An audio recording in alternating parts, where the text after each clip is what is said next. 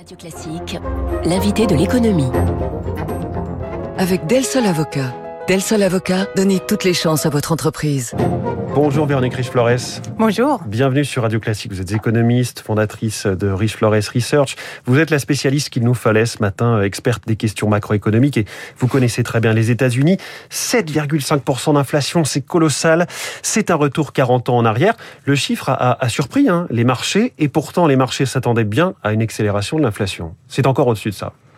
C'est au-dessus, effectivement. Euh, encore une fois, des effets de prix de l'énergie, mais il n'y a pas que l'énergie, et c'est ce qui préoccupe et qui risque de préoccuper mmh. les, la Banque centrale, en l'occurrence, c'est que euh, toutes les composantes, y compris de ce qu'on a tendance à considérer comme sous-jacent, vous savez, c'est parti hors énergie, hors alimentation, qui nous donne une vision un peu plus précise des tensions cycliques intrinsèques à l'économie, si on peut dire. Euh, là aussi, tous les postes augmentent. Donc, euh, on a bien l'impression effectivement qu'il faudra plus de temps qu'anticipé pour que l'inflation retombe aux États-Unis. C'est toute la question de voir si ces facteurs sont temporaires ou même transitoires, hein, pour reprendre le fameux mot qu'avait employé le patron de la Fed, Jerome Powell, et qu'il regrette aujourd'hui. Qu'en est-il, cette durabilité des facteurs de l'inflation?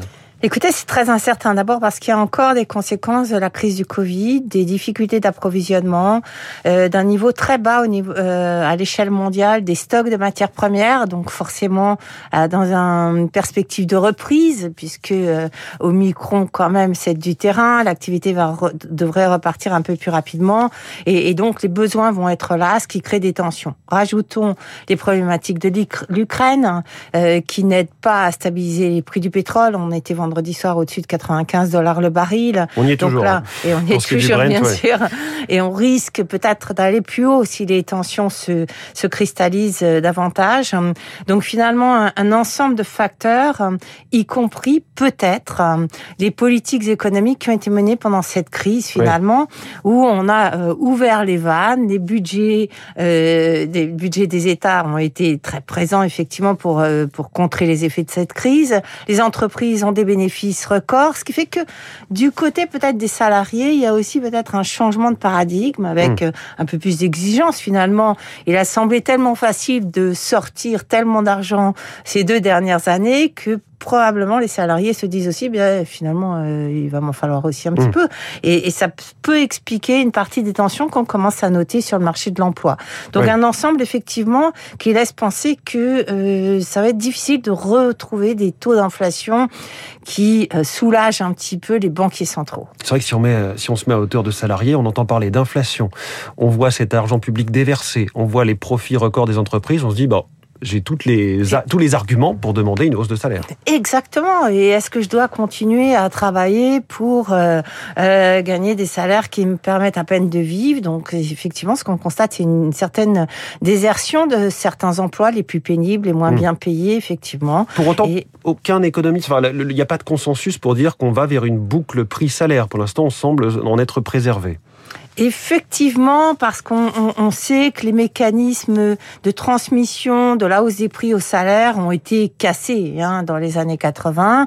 Euh, donc il y a, y a beaucoup de, de, freins, il y a beaucoup de, euh, d'emplois, on le sait, qui viennent des petites entreprises qui n'ont pas les mêmes résultats que euh, les grands groupes et, et, et, les grands ensembles qui en général dominent euh, la, la, l'appréciation qu'on se fait des tendances ouais. de fond. Euh, donc effectivement, ça, ça risque d'être plus compliqué. Néanmoins, alors boucle prix-salaire, vous connaissez euh, l'inquiétude. Hein, c'est si les salaires suivent l'inflation, finalement, ils vont alimenter la demande et ça prix. va voilà. euh, créer quelque chose qui est infernal, qui s'arrête jamais. C'était la grande euh, angoisse des années 70, effectivement, voire début 80. Aujourd'hui, je ne crois pas qu'on soit véritablement dans ce contexte-là. Néanmoins, il y a de bonnes raisons de penser qu'effectivement, les salaires vont augmenter. Mmh. Et, et heureusement, j'ai envie de dire, compte tenu de l'inflation, puisqu'on voit qu'aujourd'hui, l'une des préoccupations essentielles pour les perspectives économiques, ce sont les pertes de pouvoir d'achat qui s'accélèrent partout, bien évidemment. Oui. Pour vous, ce niveau d'inflation, Véronique Riche-Flores, c'est un game changer. En bon français, on va dire que ça rebat les cartes. À quel sens? Alors, ça rebat les cartes quasiment à tous les niveaux. Rappelons-nous qu'on vient de 30 euh, années, voire un peu plus, de décélération d'inflation, voire d'absence totale d'inflation. C'était les années juste avant la crise sanitaire. Et euh, ça voulait dire effectivement des niveaux de taux d'intérêt, en tout premier lieu, extrêmement faibles.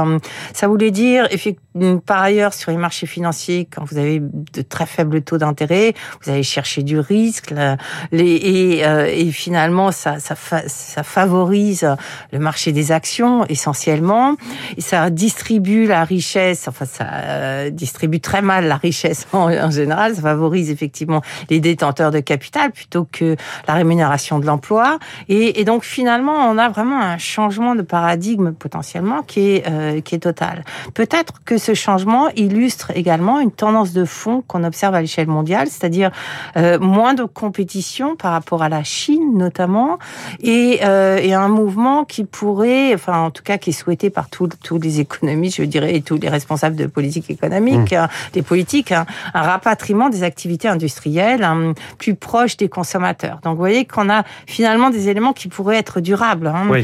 Quand on parle de relocalisation, c'est très bien que euh, ça veut dire produire plus cher. Quand on parle de transition environnementale, là aussi, ça veut dire des prix de l'énergie, notamment plus élevés, durablement plus élevés, mais pas seulement, parce qu'effectivement, on, devrait produire plus local, etc., etc. Mmh. Donc il y a effectivement un changement par rapport aux, années de globalisation, mondialisation, où on allait toujours chercher des produits moins chers, plus loin, etc. Euh, eh bien, euh, tout est en train de changer. C'est peut-être une déferlante effectivement assez profonde, ou le début de cette déferlante auquel on assiste.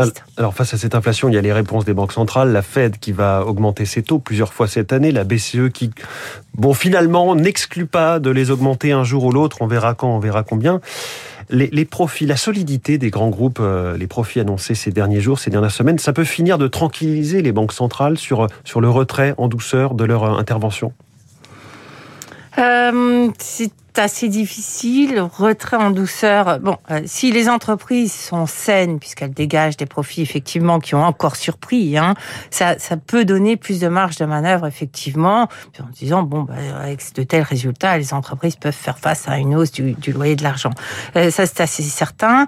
Euh, là, en, en, revanche, le taux d'endettement des entreprises est très élevé, lui.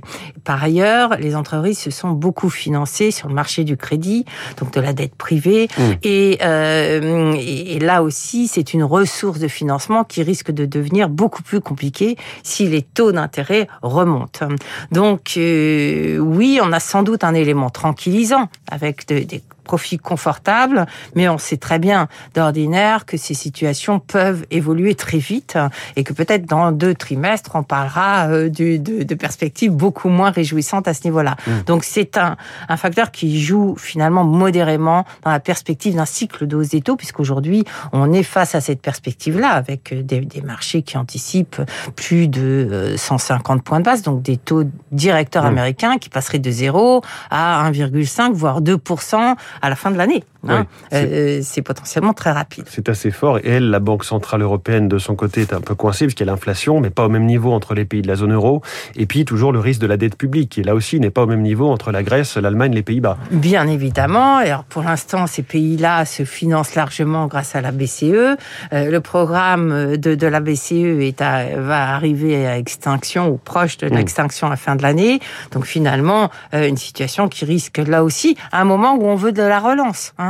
Donc cette relance, il va falloir la financer. L'Europe euh, va la financer en partie, mais euh, ça suffira pas. Et, la solidité financière des États pose question. C'est un, un, contexte beaucoup plus complexe qu'aux États-Unis finalement, parce qu'on a des cas de figure très différents. Et vous allez revenir nous, nous parler hein, au, fur et à mesure de ces hausses de taux qui s'annoncent. Merci beaucoup, Véronique Riche-Flores, fondatrice de Riche-Flores Research, invitée de Radio Classique, invitée de l'économie. Merci et bonne journée. Merci, bonne journée. L'info politique dans un instant. Il est 7h23.